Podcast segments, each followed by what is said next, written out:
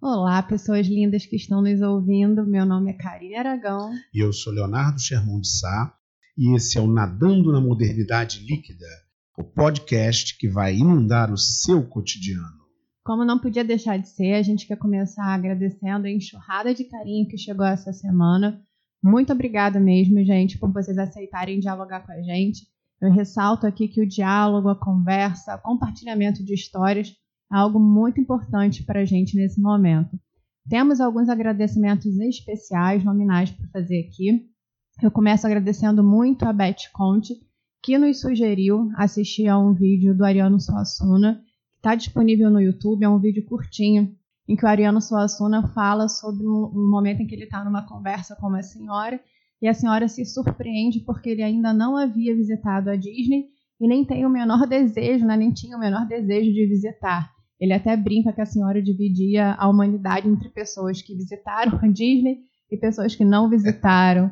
E isso tem muito a ver com o que a gente comentou no episódio da semana passada. É Obrigada, Beth. Uma outra mensagem interessante a gente recebeu da Fabiola Pereira, que naquela parte em que a gente falava sobre a possibilidade da existência de pessoas que amam fazer mala ela se identificou e disse que ela adora fazer mala, que a mala é um momento de expectativa gostoso, em que ela vai, já de certa maneira, realizando o que vai ser feito, os momentos que vão, vão ser passados durante a viagem. Mas apesar disso, ela afirmou que para locais em que ela ainda não visitou, lugares novos, ela tenta ir com a menor expectativa possível, porque efetivamente uma expectativa muito alta pode levar a uma certa decepção. Obrigada, Fabiola, por ter enviado essa mensagem. A próxima vez que eu tiver que arrumar uma mala, eu vou te mandar um direct para você me ajudar nessa tarefa muito difícil para mim. Outro agradecimento que a gente tem é para o João Quintela, nosso ex-aluno, que lembrou de uma leitura muito bacana que dá para articular com o tema do episódio da semana passada, que é o livro Cidades Invisíveis do Ítalo Calvino. Para quem não conhece o Ítalo Calvino, vale a pena conhecer. É um escritor italiano muito bacana que trabalha com uma composição linguística bem pautada naquele realismo mágico, né? Se aproxima muito do, do Guimarães Rosa. Então é um autor que vale a pena conhecer. No Cidades Invisíveis ele conta a história totalmente metafórica, mas vai trazer Marco Polo como personagem e vai falar sobre essa passagem do Marco Polo por várias cidades, porque era o objetivo dele descrever as cidades para o imperador. Obrigada, João. A gente recebeu também mensagens sobre o primeiro episódio, o primeiro episódio sobre as metas. E aí a gente recebeu a mensagem da Renata Mota falando sobre como ela faz a gestão das metas dela de uma maneira até bastante criativa. Eu nunca tinha pensado nisso. É, a Renata faz as metas dela no início do ano, só que durante o ano ela se permite escrever cancelado ao lado de metas que ela queria no início, mas chega lá no meio do ano, a vida vai seguindo por caminhos inesperados e ela se autoriza a escrever cancelado para perceber que aquilo não era mais importante é, para ela. Ideia, precisa mais, né? É, a simplicidade do mudar de ideia que muitas vezes a gente esquece, né? Que a gente está aberta a essa, ao inesperado e isso é natural e bom. Muito bem. Então, são esses os nossos, as nossas mensagens, o nosso agradecimento. E você querendo mandar também a sua mensagem na garrafa para a gente, por favor, mande aí pelos nossos meios todos, nas redes sociais, que a gente lê aqui. Agora, vamos mergulhar? Vamos embora.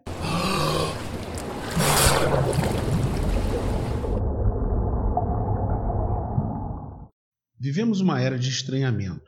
Por um lado, a hiperconectividade colocou frente a frente povos e culturas que se desenvolveram e se consolidaram sem tomarem conhecimento umas das outras.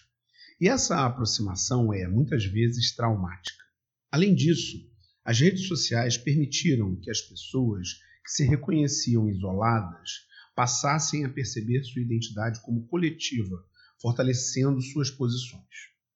Por outro lado, essas identidades muitas delas silenciadas por séculos, passaram a disputar espaço e a entrar em conflito. Estamos nos estranhando com mais frequência. Daí eu te pergunto, Karine Aragão, com quem você anda se estranhando por aí? Nossa, eu vou falar vários nomes aqui, brincadeira. Não vai virar um talk show, não, não. Na verdade, eu tenho me estranhado bastante, assim, me estranhado comigo mesma. Eu acho que quando a gente entra num processo, ou pelo menos tenta entrar num processo de autoconhecimento, você vai descobrindo que existem várias na sua cabeça, ou então existem várias carinhas dentro de mim. E acho que esse processo de estranhamento comigo também é, vai junto com o processo automático de estranhamento no mundo. Tem muitas coisas que me causam estranheza e eu acho isso no final bacana, né? Porque eu tenho até falado muito sobre isso. Nós somos cerca de 7 bilhões de histórias pelo mundo. Então, que bom que a gente está se estranhando, que isso significa que a gente está entrando em contato com essas histórias com as quais a gente não entrava em contato antes. Eu sou da, da linha de achar que o estranhamento é uma coisa positiva, é um processo positivo. Né? E é um processo altamente dicotômico também, eu avalio dessa maneira, porque eu consigo ver esse, esse contato com o estranho a partir daquele par, atração e repulsa. Eu acho que tudo que é diferente, tudo que é excêntrico a gente, nos causa um tipo de atração, porque é uma experiência, é uma vivência, é um modo de ver que a gente não tinha a princípio, é algo novo que se abre ali, mas muitas vezes quando a gente pega essa experiência e tenta assimilar essa experiência à sua própria, ou quando você pega essa experiência e nivela a sua, né, ou você pensa assim, ah, essa experiência é melhor do que a minha, ou essa experiência é pior do que a minha, você promove essa hierarquização, você acaba também tendo uma, uma repulsa, um afastamento dessa experiência. Por isso essa dicotomia atração e repulsa. E eu vejo muito isso, principalmente porque, assim, eu nasci em 86. Então. Um bebê. Né, quase. Não muito, mas vamos lá. Toda... Essa é uma identidade importante, vai. É. A e... identidade geracional. Com certeza. E eu acho que essa, essa constituição subjetiva, essa constituição que passa pela sua geração, que tem, tem a ver com a sua idade, lógico, ela fala muito de quem você é hoje, das suas possibilidades de reinvenção hoje. Então, assim, hoje, os meus estranhamentos são frutos da minha construção que começou lá na década de 90, né? E eu digo isso porque eu penso muito nessa Karine adolescente que cresceu na década de 90, no início, do, nos primeiros anos do século 21, que traz uma noção, ou trazia, né, uma noção muito forte de centro e margem. Eu acho que a gente vinha com essa carga muito forte. Eu até lembro muito do, do, do Stuart Hall, ele trabalha muito essa questão identitária no, na, quando ele fala de diáspora ou na, na construção do sujeito pós-moderno.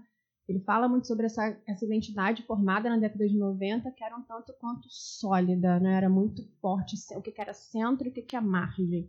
A gente pode até, na, na própria raiz da palavra, estranho, excêntrico, estrangeiros, vem da mesma raiz, que significa aquilo que não está no centro, aquilo que não é central. Então, toda essa, essa minha construção de observar a minha dinâmica de estranhamento vem muito dessa formação. Só que essa formação eu tenho tentado, e é um trabalho meu, assim, de, de eu considero uma evolução, tenho tentado dissolver um pouquinho essas esferas do que é central, do que é marginal, para tentar lidar de maneira mais harmoniosa com o que é estranho. Então, quando eu digo que eu tenho me estranhado com muitas coisas, porque muitas coisas são diferentes hoje, eu tenho contato com muitas histórias diferentes, dinâmicas diferentes, eu vejo isso como algo positivo, né? Eu tento dar as mãos para essa experiência que é diferente de mim, pensando fora de uma esfera de, de nivelamento. E eu acho, sinceramente, que esse estranhamento é positivo porque significa que você está em contato com, com outras realidades. Quando eu tenho entrado em contato com outras realidades, eu tenho procurado pensar assim. Eu sei que vem um pensamento meio automático, do tipo: será que isso é melhor ou pior? Será que isso é necessário? Será que não é? Uma escala de valores. Uma escala de valores total. E eu tenho tentado não me envolver com essa escala de valores de maneira totalizante, me cegar, né? pegar a minha experiência sempre promovendo esse, esse nivelamento. O problema da escala de valores é que a gente utiliza como parâmetro nós mesmos. Com certeza, você se põe no centro da, da experiência. Uma escala determinada a partir daquilo que eu considero certo. E o certo sou eu. Mas isso é um comportamento de, de egocentrismo absurdo. Né? Eu, é utilizar, eu ser a régua do mundo. Eu sou a régua do mundo. Então, realmente, essa coisa do, do estranho, não estranho, ele tem esse traço que já foi explorado, inclusive, pelo Machado de Assis. Esse conto maravilhoso, O Alienista, em que ele vai. A história é bastante conhecida, né? Então acho que não tem spoiler nisso. Né? Não, pode falar. E, e, já é uma, uma atração também para quem não leu. Quem não leu, ah, não, quem não curta leu, o spoiler aqui, se envolva e leia, porque vale muito a pena. Esse conto ele fala do, de um médico que resolve criar uma casa para loucos, né? Uma casa verde. A casa verde, que é uma espécie de hospício, um sanatório, alguma coisa assim. E aí ele vai na cidade olhando as pessoas que são os seus vizinhos, seus parentes, as pessoas que ele se relaciona ali, e ele vai identificando nessas pessoas comportamentos absolutamente doentios, na visão dele, naquele momento. E aí ele vai prendendo, vai prendendo, vai prendendo, vai todo mundo dentro da casa ver, até que fica sozinho. Num determinado momento ele chega à conclusão: bom, se está todo mundo doido e só eu sou são, na verdade eu é que sou doido. E aí tem uma, uma série de, de outros acontecimentos lá para ver, mas é essa coisa de ser a regra do mundo. É, e é engraçado que nesse conto do, do Machado existe uma troca de dinâmica de grupos, né? Primeiro identifica certas características e aí prende um grupo, né? Empreende, não, interna um grupo na Casa Verde. Depois ele vê que as pessoas de fora estão tendo atitudes reprováveis e troca o grupo, troca o grupo. Troca o grupo. E eu fico pensando, na minha cabeça, assim, metafórica, se eu seria presa no primeiro grupo ou no segundo grupo, porque a gente, o nosso grau de loucura realmente é, é, é, muito relativo, né? E isso é engraçado que acontece até no, no nosso cotidiano, nas nossas experiências cotidianas. Eu, por exemplo, sou uma pessoa que não tem açúcar e sal em casa. Ué? É, eu não, não, não tenho açúcar e sal em casa porque eu não gosto de sal e açúcar, eu não gosto de colocar, fazer nada. Eu faço arroz sem sal, ovo mexido sem sal, café sem açúcar. E as pessoas... Almoço na casa de Karine. É, leve sal e açúcar, por favor. Meus amigos sabem disso, tá? Se vão almoçar na minha casa e querem sal e açúcar, por favor, levem. E muita gente fala para mim que isso é estranho, né? Eu ouço muito essa palavra. Ai, que estranho. Só que para mim o estranho é o contrário. O estranho é quando eu vejo alguém colocando é, uma colher de, de açúcar no café. Isso para mim é estranho. E aí é engraçado que às vezes a gente parte disso, de achar que a nossa, o nosso gosto é régua, né? Falando aqui de marinômica é completamente é, mas objetivo. Passa, passa também por um outro lado, né? Que é achar que o nosso gosto está errado. A constituição de uma identidade é algo muito complicado. Esse não é um processo que é macio, que é cheio de certezas. Pelo contrário, ele é pautado de dúvidas. Quando a gente está se constituindo dentro de alguma identidade, a gente muitas vezes tem idas e vindas. Pegando, por exemplo, esse filme aí, está em cartaz, A Vida Invisível. Um filme maravilhoso, um roteiro criado com base num livro chamado A Vida Invisível de Eurídice Guzmão, de uma escritora chamada Marta Batalha. O livro trata de duas personagens principais, Eurídice e Guida, são irmãs. E elas são focadas pela primeira vez, tanto no livro quanto no filme, muito jovenzinhas, principalmente Eurídice, que é a irmã mais nova. Ela está sendo ainda está naquela fase das escolhas, a fase das escolhas sobre o que você quer ser, sobre o que você se sente sendo, sobre como que a sua cabeça se orienta. Anúncio de spoiler, gente, mas ouçam e depois podem assistir ao filme, ler o livro, porque vale a pena. Vale muito a pena. Não, mas a gente não vai fazer spoiler, não. Vai ser, vai ser leve, vai. Vai ser leve. Spoiler Nutella. É, não vamos, não vamos estragar o filme, até porque o filme é tão maravilhoso que vocês deveriam ver somente pela Fernanda Montenegro. Só por ela já vale a pena. E olha que ela aparece pouquíssimo no filme, né? Pouquíssimo. Mas ela só Confesso ela... que eu estranhei quando fui assistir e vimos Fernanda Montenegro só no final. É. No livro, a Marta Batalha, quando está lá construindo os personagens, quando está falando da Eurídice, né? São duas, duas irmãs, classe média baixa, filhas de portugueses, de Santa Teresa.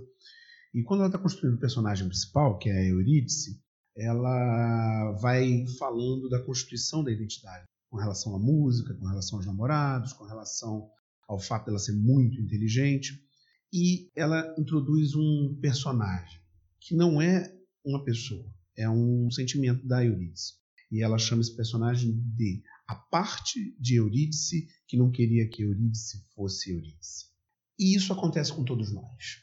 Isso acontece com todos nós. E acontece com mais força ainda para quem tem uma identidade que deve ser socialmente invisibilizada para evitar ferir as suscetibilidades das pessoas, que é o, o tema do filme.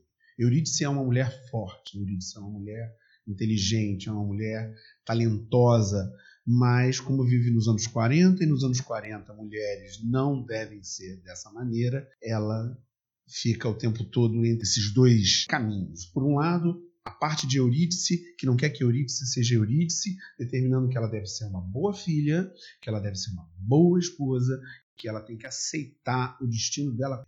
E por outro lado, tudo aquilo que empurra Eurídice para frente, a inteligência dela, o talento musical, que quer que ela se desenvolva e que ela complete aquilo para o que ela foi feita. Essas identidades, elas não vêm de uma maneira tranquila, fácil, mais.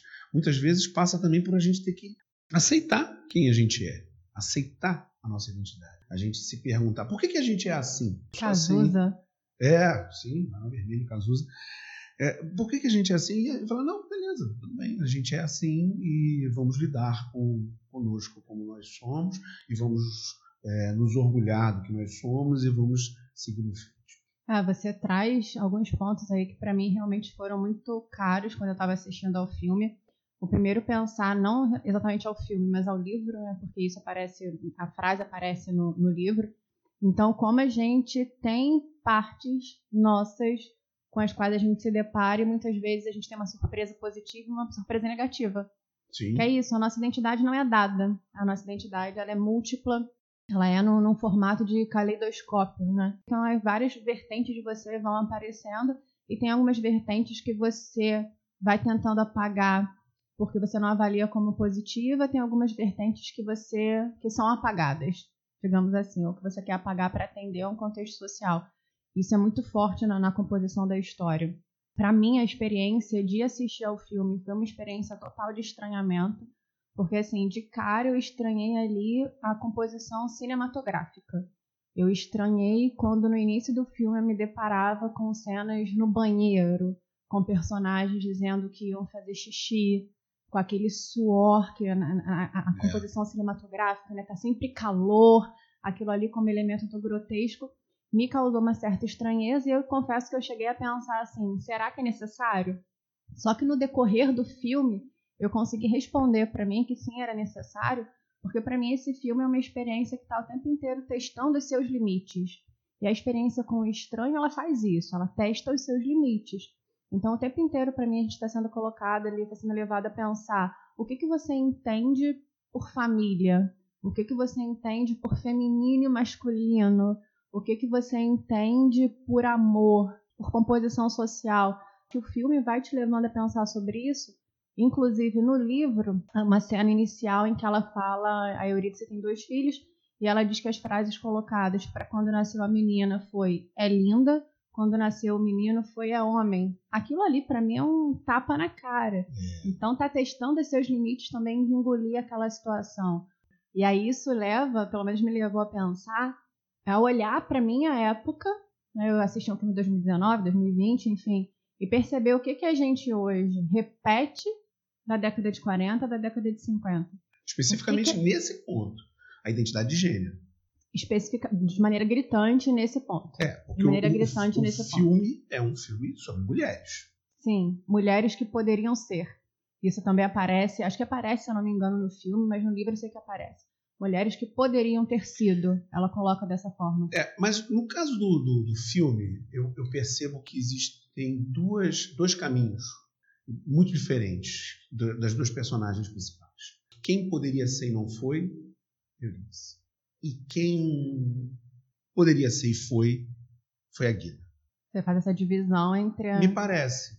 Me parece que há uma diferença grande. A potencialidade que não foi satisfeita. Por outro lado, a potencialidade que chegou ao seu máximo, ultrapassou o máximo e aceitou a sua identidade como uma mulher daquele tempo, mas sem baixar a cabeça. Pagando todo o preço, pagando todo o preço. Que tem quem tem uma identidade que é invisibilizada numa determinada sociedade, no caso, a sociedade do Rio de Janeiro dos anos 40. Sim, tanto que, que eu olho, respeitadas as diferenças delas, eu percebo que são mulheres que teriam histórias diferentes se vivessem em outra época. Tanto que eu, assistindo ao filme, me doía, assim, por, por vezes, pensar que se eu vivesse naquela época, eu não poderia fazer metade do que eu faço, eu não poderia ser metade do que eu sou. Então, o filme me causou essa. Eu falei do, da questão da atração e repulsa com o estranho, me causou essa vertente de estranheza. Eu queria assistir aos olhos, eu queria assistir ao filme várias vezes e eu também queria muitas vezes fechar os olhos porque aquilo ali me tocava de maneira profunda. Então, uma experiência diferente da sua. É esse, eu acho que esse é o valor do contato com o estranho, uma experiência diferente da sua, que está ali para te ensinar. Né? Então, eu, eu acredito que, a, que, o estranho seja positivo para a gente como experiência. Mas diz você, você me perguntou e agora eu te passo a pergunta de volta. Com que ou com quem você tem se estranhado? Ah, eu tenho me estranhado muito. Nossa Senhora! Eu tenho me estranhado muito, muita gente diferente aí. Porque de um tempo para cá, a partir de 2013 principalmente, né? 2013, 2014, com a força que as redes sociais têm, todo mundo passou a ter uma opinião aparente. Alguns elementos do pacto coletivo mínimo foram sendo deixados de lado. Elementos importantes para o pacto coletivo mínimo. Democracia, liberdade de expressão, a liberdade de ser quem se é, em nome de formas de pensar muitas vezes legítimas, mas que acabam conduzindo a uma mudança muito substancial na estrutura e no tecido da nossa sociedade. Então eu tenho me estranhado muito. Contato tem sido difícil muitas vezes, porque é difícil lidar com pessoas que querem negar a existência de outras pessoas, ou que querem afirmar que a sua forma de ver o mundo, a partir de uma perspectiva religiosa ou uma perspectiva política qualquer é a única válida e é a única que tem que existir.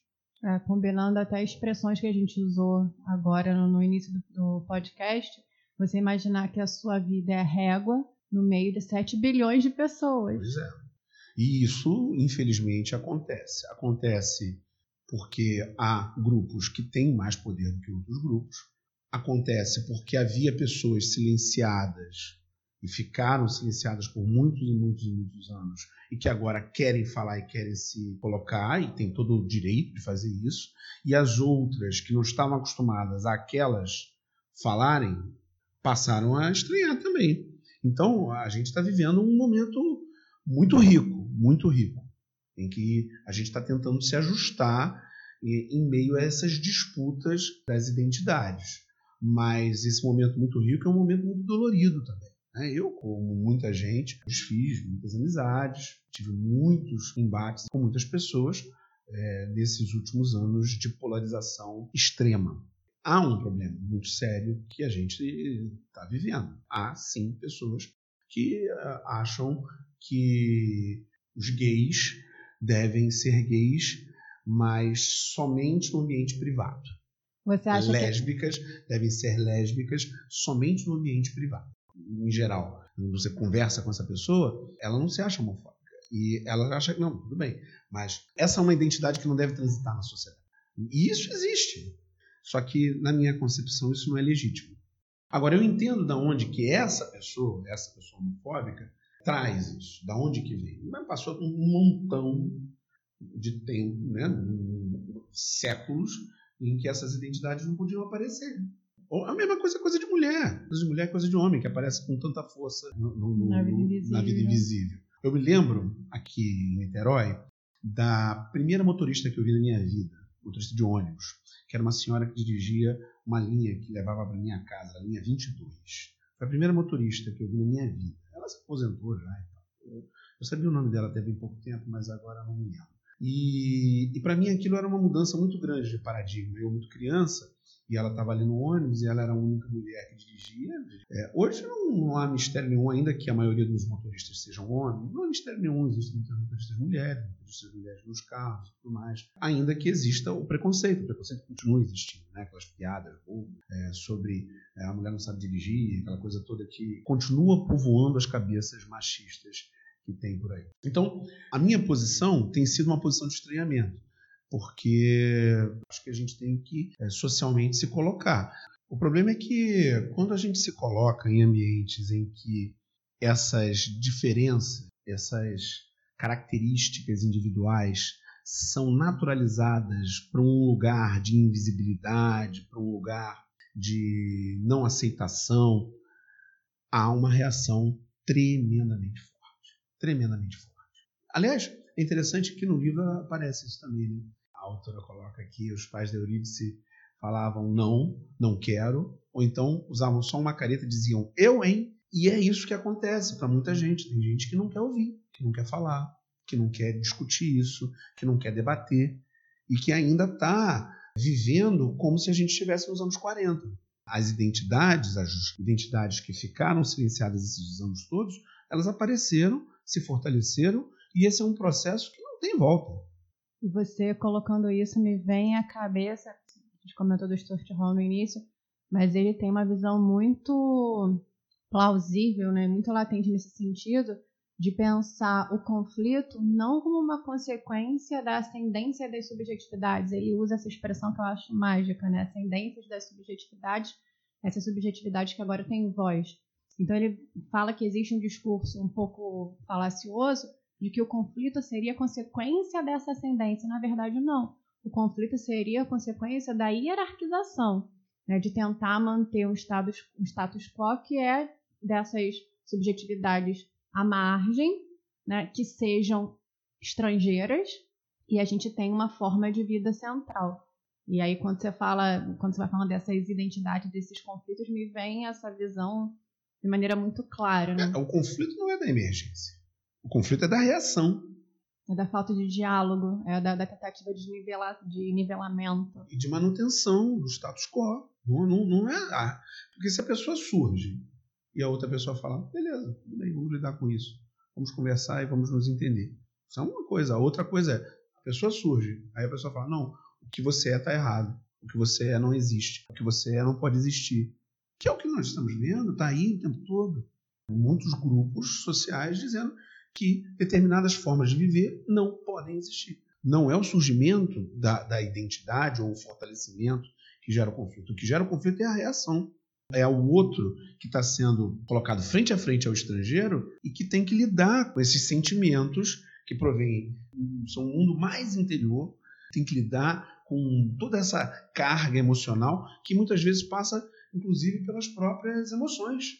Olha o que eu poderia ter sido e eu não fui.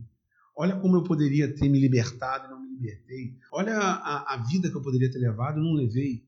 Então, todas essas emoções batendo umas com as outras. Porque as pessoas que pagaram o preço, muitas vezes, querem que todo mundo pague aquele preço de anular a sua identidade. É o que se diz para Eurídice o tempo todo, mas por que você não pode ser de tal maneira assim, assim, assim, se eu sou? Mas ela não pode ser. Eu penso muito também no Saramago, que ele tem um textinho que eu acho muito bacana, que ele suspeita do verbo tolerar. Ele diz que, to que esse verbo tolerar traz uma carga de soberba muito grande, porque não cabe a você ter que tolerar ou não. Você tem que fazer respeitar. Tolerar significa que você está se colocando no centro e deixando que o que você considera marginal exista. Na verdade, isso realmente passa por uma questão de soberba forte. De certa maneira, sim. Mas, por outro lado, se a gente também não tolerar, será que a gente vai conseguir respeitar em algum momento? Porque o meu pensamento é que a gente vive um momento em que realidades que a gente não conhecia apareceram para a gente. É muita informação. E até digerir, introjetar todas essas realidades demora muito e nem sempre a gente tem tempo para isso tudo. Então, é claro que se a gente parte como padrão de, do respeito, ó, eu vou respeitar o que vier. A nossa entrada nesse novo mundo fica muito mais fácil. Mas, por outro lado, Será que eu tenho condição emocional de olhar uma forma de vida absolutamente diferente da minha e de cara já emplacar um respeito? Eu não estou falando que eu não acho isso certo. Estou falando, sim, é certo, respeitar é bom. Mas, por outro lado, não, não seria necessário eu também ser sincero comigo mesmo e dizer que às vezes eu não consigo respeitar? E que nesses casos em que eu não consigo respeitar de peito aberto, dizendo isso é tranquilo, tudo bem. Não seria melhor que nesse caso eu tolerasse no mínimo, ou seja, que eu falasse não gosto, mas tudo bem. É, mas eu acho que isso aí é o respeito. É, para mim isso, isso é para mim essa é a dinâmica do respeito. Você olhar e falar essa é, é uma experiência, uma forma de vida e eu respeito essa forma de vida não que eu, que eu tenha para mim, não que sejam as minhas Se escolhas. Se eu fosse um adolescente e os meus pais falassem qualquer ponto da minha vida não estava de acordo com o que eles interessasse a eles, mas que tudo bem, eles toleravam, eu não ia me sentir respeitado. Você acha que respeito quer mais? Respeito Precisa é, de mais? Respeito requer aceitação. Aceitação como legítimo. Não sei, eu estou chutando aqui, mas me parece que a tolerância vem de uma perspectiva em que a pessoa diz: Isso não é legítimo, mas eu tolero. E o respeito parte da ideia de que isso é legítimo. a tolerância me dá um ar de superioridade. Não, não deixa de ser. Mas nós somos falhos pra caramba. Mas existe uma outra questão. Identidade e estranhamento formam um par, um par perfeito. São extremos de uma mesma linha. Aquele que eu sou, que se difere de todos os demais, um elemento que provém da, das vitórias do iluminismo, é o direito de você ser quem você é. Entretanto, quanto mais eu sei quem eu sou, quanto mais eu busco os meus elementos identitários, quanto mais eu vou me diferenciando dos demais, mais estranhamentos eu vou ter. Vai crescendo o meu estranhamento a todas as outras pessoas. Então, se eu tenho muitas identidades, eu tenho muitos estranhamentos. Se eu tenho poucas identidades, eu tenho poucos estranhamentos. Então, eles são perfeitos, assim, né? E aí eu fico pensando, de uma maneira geral, a gente tende, hoje em dia, a ver a identidade como um elemento de valor positivo. É importante que a gente dê valor às identidades, é importante que elas se fortaleçam, é importante que elas se empoderem. De fato é, porque existem muitas identidades que foram silenciadas durante séculos. E muitas outras que continuam sendo silenciadas hoje em dia e colocadas numa condição de invisibilidade. Esse é um ponto. Da mesma maneira, a gente olha o estranhamento como um valor negativo, como um elemento que provém do fato da gente não estar tá se entendendo direito como sociedade.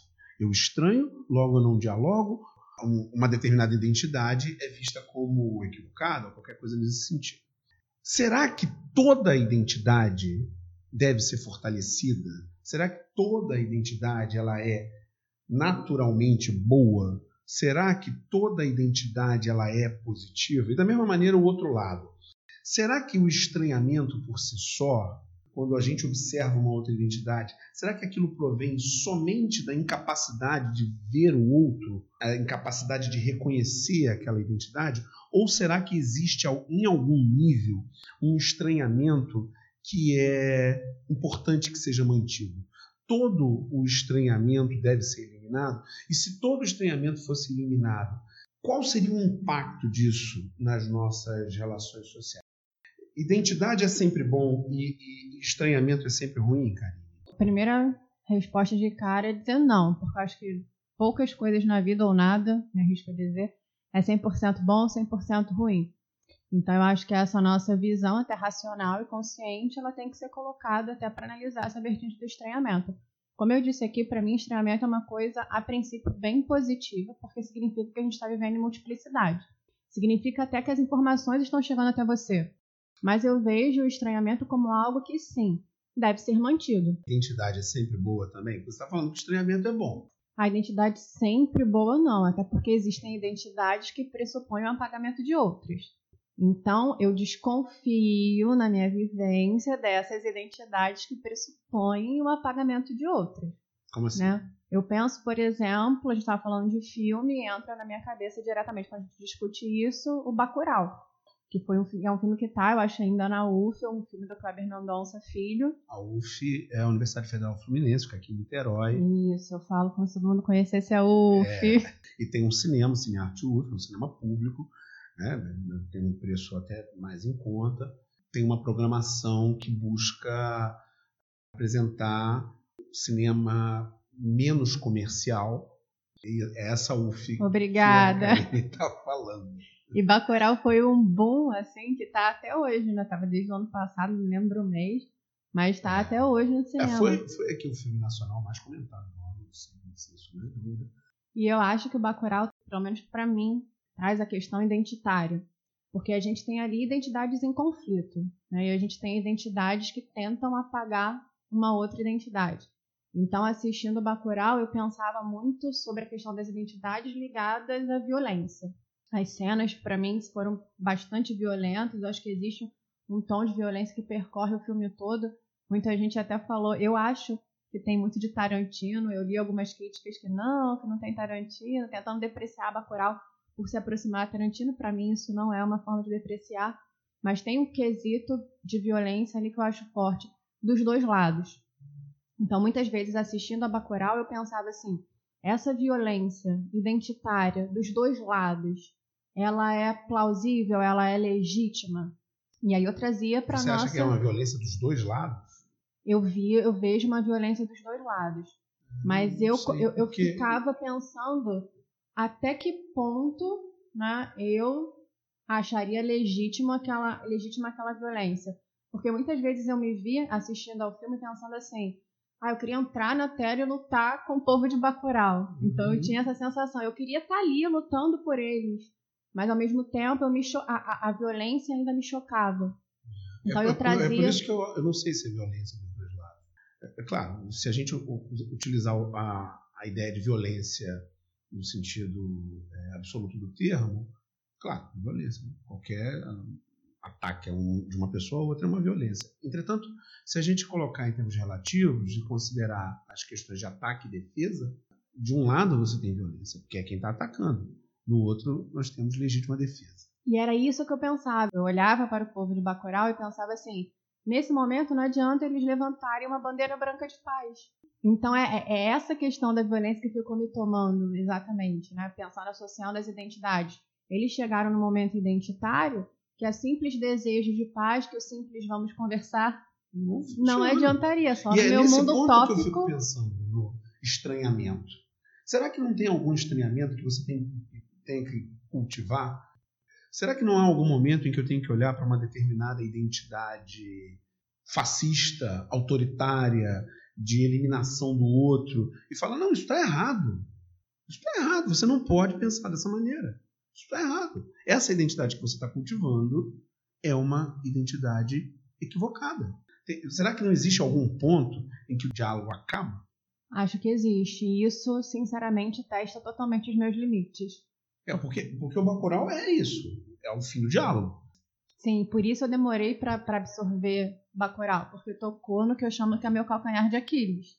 É o momento que você olhava para a situação e pensava assim, não há diálogo possível aqui. Não há diálogo possível. Então toda a minha argumentação, Karine sonhadora, vamos resolver tudo pelo diálogo, se perdeu totalmente aqui.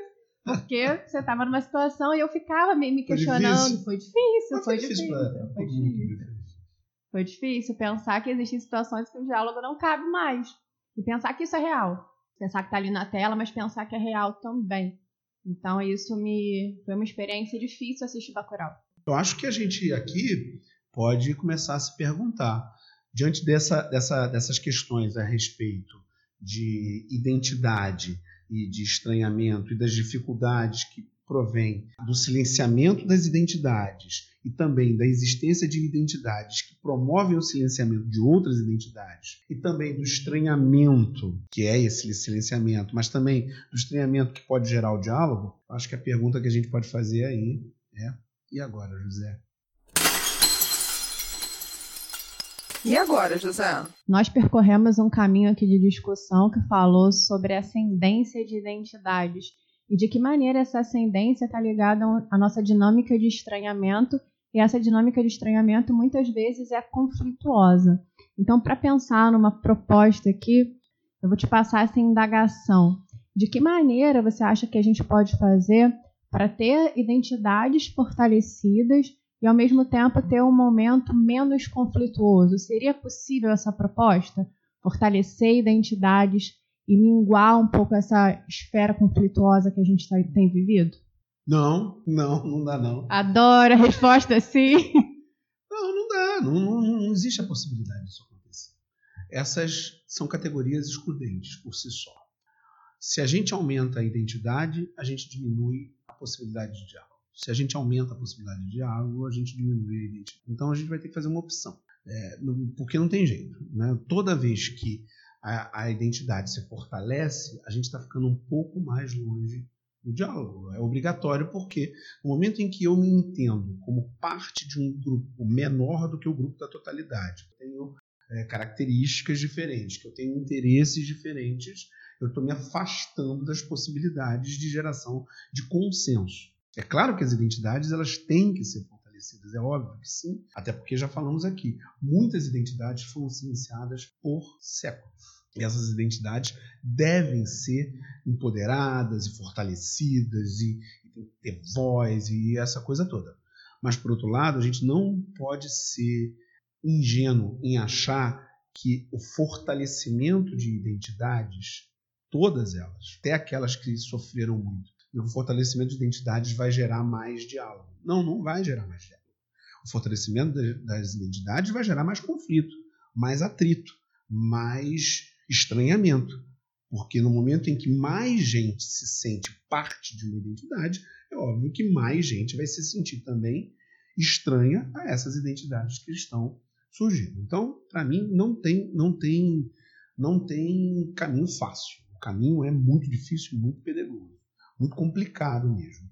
Porque, por outro lado, se eu aposto tudo no consenso e aposto tudo no diálogo, é, eu estou apostando na plantificação daquelas identidades. É, é, exatamente aquilo que todo fascista de primeira linha diz. Não, mas você está aí, ó, criando confusão, você está criando discussão aqui no seio do nosso grupo. Eu ouvi isso de um cara.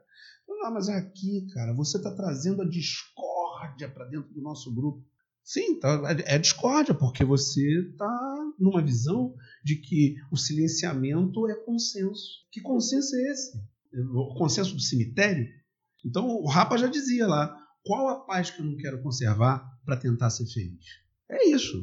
A paz que anula a identidade não vale. A coisa é por aí. Não há como resolver isso de uma maneira bonitinha, bacaninha, legal.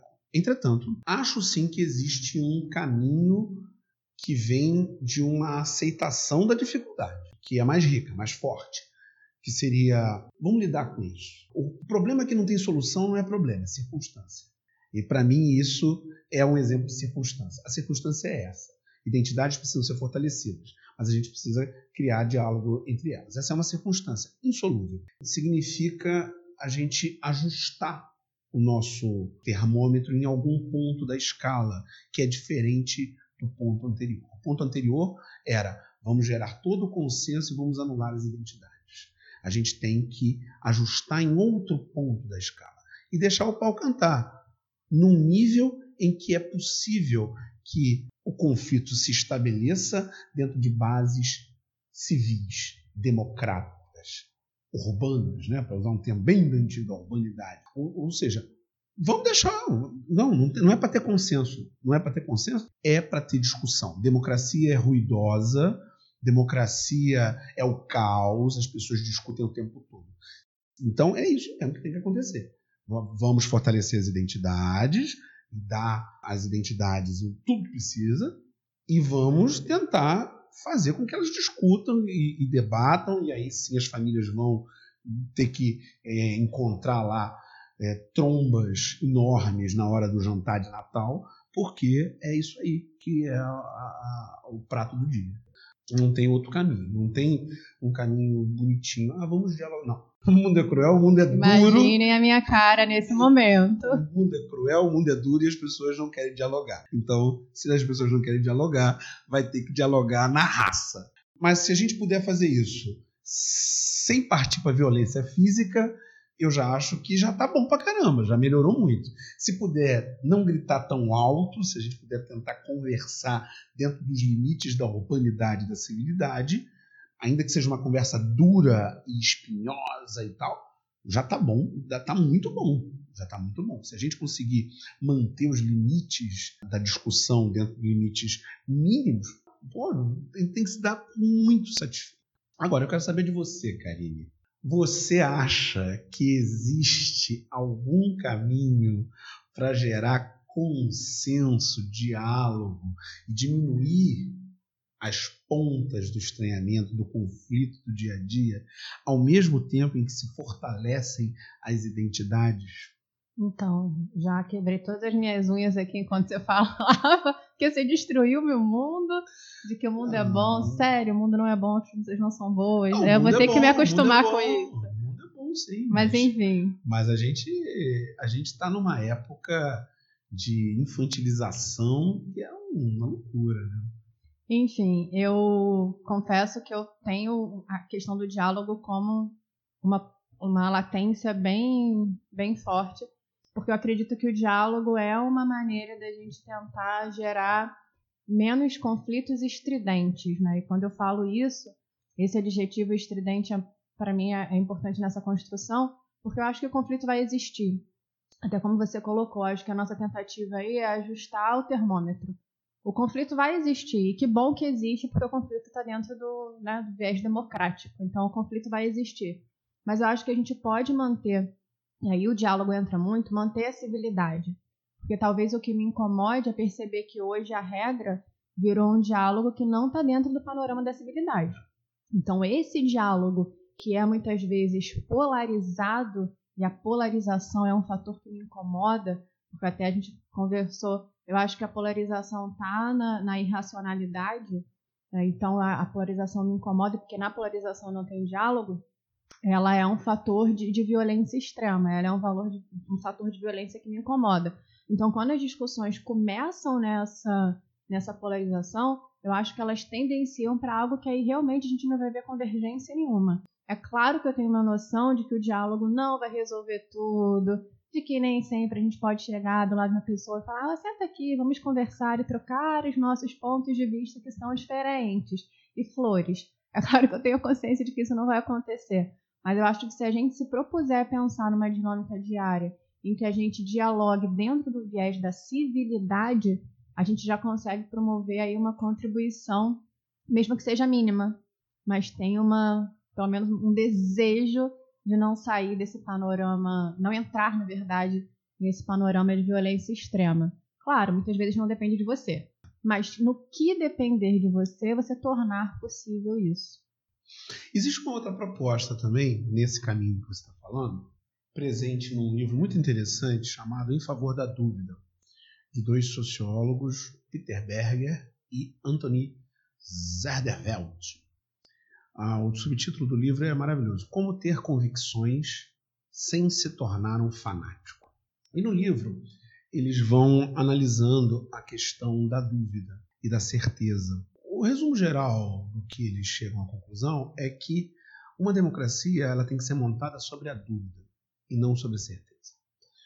Eles diferenciam dois tipos de certeza: a certeza que envolve o fundamentalismo, todo o fundamentalismo, que é a certeza que alguém tem quando seus valores morais são vistos por ele próprio, por essa pessoa, como melhores do que os valores morais de outras pessoas. E ele também coloca uma outra forma de certeza, que é a certeza do outro campo, a certeza do relativismo cultural, que acontece quando alguém acredita que todas as manifestações culturais são válidas de igual maneira, mesmo aquelas que eliminam a, ou que tendem à eliminação dos outros. E o que, ele, o que eles afirmam aqui no livro é que, em vez dessas certezas, a gente deveria cultivar um estado de dúvida. Dizer, eu não sei, vou analisar, vou buscar mais informações. E enquanto a gente não entende melhor, a gente entender sobre nós mesmos que as nossas ações elas não são baseadas em certezas, elas são baseadas em dúvidas. A gente vai ter sempre algum nível de dúvida. Então, entender isso e aceitar isso, agir com base nessa ideia de que a gente está sempre em dúvida. Sendo assim, o que eles dizem é que as nossas ações, quando levam em conta que nós estamos em dúvida durante o tempo, as nossas ações vão tender a ser muito menos extremistas, muito menos definitivas, muito menos eliminadoras da possibilidade de consenso que você estava falando aqui, da possibilidade de diálogo. Porque se eu estou em dúvida, eu sei que eu tenho que deixar uma porta aberta para voltar atrás. E essa que é a grande questão. Talvez se eu tivesse que apostar numa coisa que trouxesse muito mais consenso, diálogo, a coisa que eu apostaria seria todos nós adotarmos a partir de agora a ideia do que essa ideia da dúvida e do eu errei e, e ter opiniões menos definitivas. É isso, é bacana porque leva a gente essa postura que a gente está fazendo aqui é justamente propor aberturas de pensamento. E quando você fala isso, me vem a nossa ação que tem que ser sair de um sujeito completamente egocêntrico, que acha que domina todo e qualquer tipo de informação de maneira totalizante. E a gente às vezes tem que sair dessa visão e falar para alguém: olha, eu não sei, eu não consigo reconhecer isso aqui ainda. Você pode me explicar? E aí vai dessa movimentação que é, é, acho que mais benéfica, né? Aquela, uma metáfora que eu adoro, que é a gente se enxergar sempre como um copo pela metade. E não no sentido de ver isso como negativo, mas saber que ainda você tem muito para preencher aí. E é justamente nessa dinâmica do diálogo, do eu errei, do eu não sei, me explica, vou procurar estudar mais sobre isso, não vou acreditar em mensagem recebida em grupo do WhatsApp, essas coisas que eu falo, né? Eu não é verdade, não? Não é verdade, amiguinhos. Quando vocês receberem uma mensagem, por favor, investiguem. Ah, eu vou acreditar num vídeo aqui que eu vi de 15 minutos sobre alguém, vou, uhul, acreditei nisso aqui, já sei montar a identidade total da pessoa. Então, a gente propor algo aqui para não chegarmos à polarização, para a gente viver na dúvida, viver na dúvida é sair da sua zona de conforto. Então, quando você aceita essa vivência que duvida, que suspeita, que interroga o mundo, interroga a si, é quebrar com a sua zona de conforto. E talvez aí seja um caminho para a gente não ter que entrar em Bacurau, se é que ainda não entramos, não sei. Com isso, a gente quer agradecer profundamente ao Espaço Contexto Agradecer a Drica Barcelos, que fez o filmite de promoção. E agradecer a Karine Aragão. Agradecer ao Leonardo Sherman. Dizer para vocês as nossas redes, nossos contatos. Léo Sherman, Karine Aragão Escritora. O nosso Instagram, NML Podcast. O nosso Twitter, Na, Líquida. Líquida. E as nossas páginas do Facebook, canal do YouTube, Nadando na Modernidade Líquida Vou deixar aqui minha, minha despedida com vocês, ressaltando que nós queremos compartilhar muitas histórias, porque a gente acredita que é assim que a gente cresce. Então, se vocês tiverem alguma estranheza para contarem para gente, podem contar por direct, se tiverem vergonha, ou podem botar lá no nosso Instagram para compartilhar com a gente. Exatamente. Manda que a gente lê. Aquele abraço. Até semana que vem. Tchau, gente.